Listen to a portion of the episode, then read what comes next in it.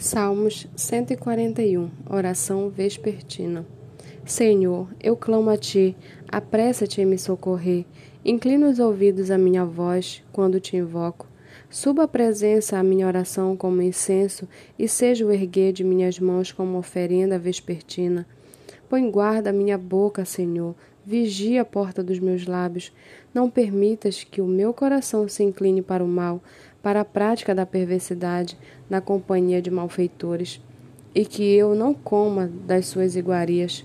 Fira-me o justo, e isso será um favor. Repreenda-me, e será como óleo sobre a minha cabeça, a qual não há de rejeitá-lo. Continuarei a orar enquanto os perversos praticam maldade.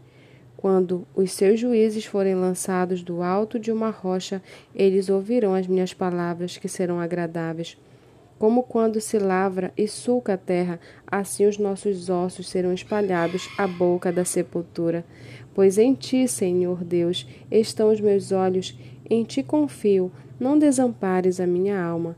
Guarda-me dos laços que me armaram e das armadilhas dos que praticam iniquidade que os ímpios caiam nas suas próprias redes, enquanto eu escapo ileso.